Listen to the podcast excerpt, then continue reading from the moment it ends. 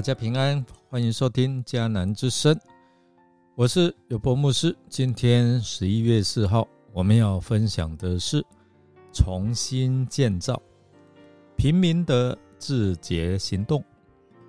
我们要读以斯拉记十章三十四到四十四节，也就是我们读以斯拉记的最后完结篇。先来读今天 RPG 的金句。所以你们要悔改，转向上帝，他就赦免你们的罪。这样，主会赐给你们灵力更新的日子。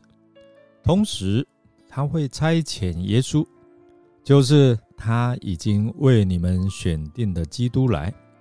使徒行传三章十九到二十节。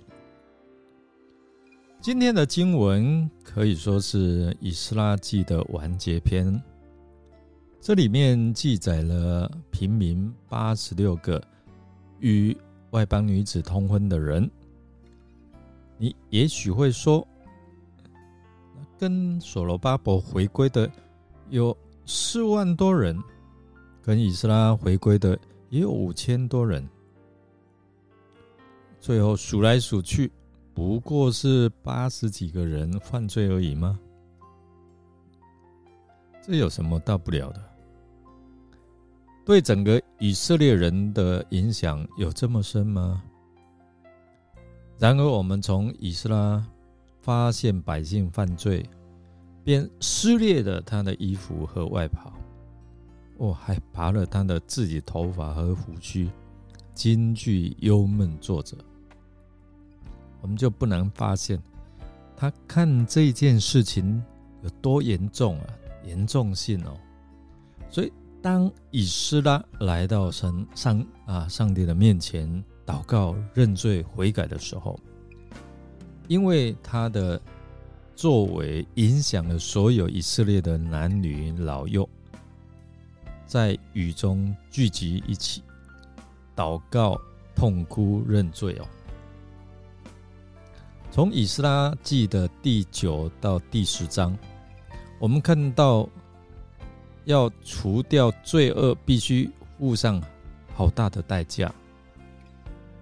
正如以色列啊，以色列人与上帝立约，他们要休掉外邦人的妻子和弃绝所生的儿女。哇，我们听起来好像啊，不近乎人情哦，就是。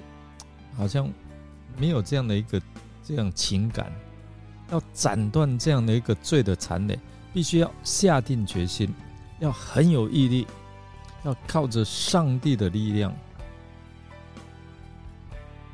当然，在新约，上帝是啊不允许随便离婚哦。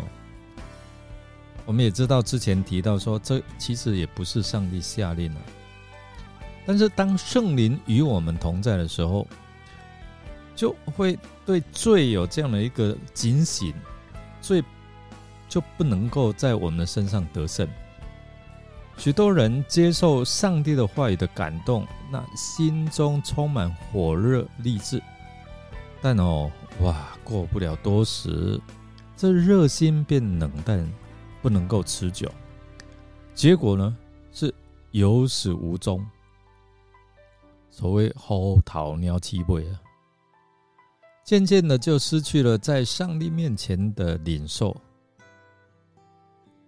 我们应当持守在上帝前的领受，直到上帝的应许在我们身上成就应验，让我们始终如一哦，能够领受成为我们的力量，走完上帝要我们走的人生路程。虽然这一次的自觉行动好像成功吗？看似成功，但是三十年后，其实当时候也也有一些人反对哦。但三十年后，杂婚的问题又再次发生哦。在尼西米记那边就有记载，这个无情的事实说明，仅仅是与外邦人断绝关系，只能够治标，并不能够保证不再犯罪。唯有时时刻刻敬畏上帝、顺服神哦，保持警醒的心，与罪的言语啊、行为和思想、意念断绝关系哦，才能够从根本上杜绝犯罪，也才是治本的措施。弟兄姐妹，我们看到最后这些的名单，虽然我们对这些平民的名字不认识或是不熟悉。但是圣灵，当我们看到这些名字的时候，会提醒我们，可能哦，在某一些时候，这一些名字可能是代表着你跟我，我们的名字可能因着我们心中的欲物啊欲望而软弱，而现在最终，我们可能我们的名单就是在这一些罪的名单里面。我们是否在看上帝的话语的时候，圣灵提醒我们，能够像这些被激励的百姓一样，借着祷告，心里面有这样的一个感动，愿意做出远离罪恶的自觉行动？其实圣灵会提醒我们，当你祷告的时候，圣灵感动你，哎呀，你就离开这些。啊，神不喜悦的啊，这些的行为，你所说的话，你的思想，使我们能够在基督耶稣里面能够得着真正的自由。我们来默想，一个与神有交通的人，有可能还是会落在最终，但是当我们。落入在最终里面，而我们知道悔改的时候，这就是灵里的觉醒。那我们也需要在罪恶的上面有敏锐的觉醒。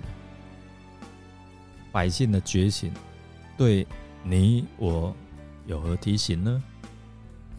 我们一起来祷告，亲爱的天父上帝哦。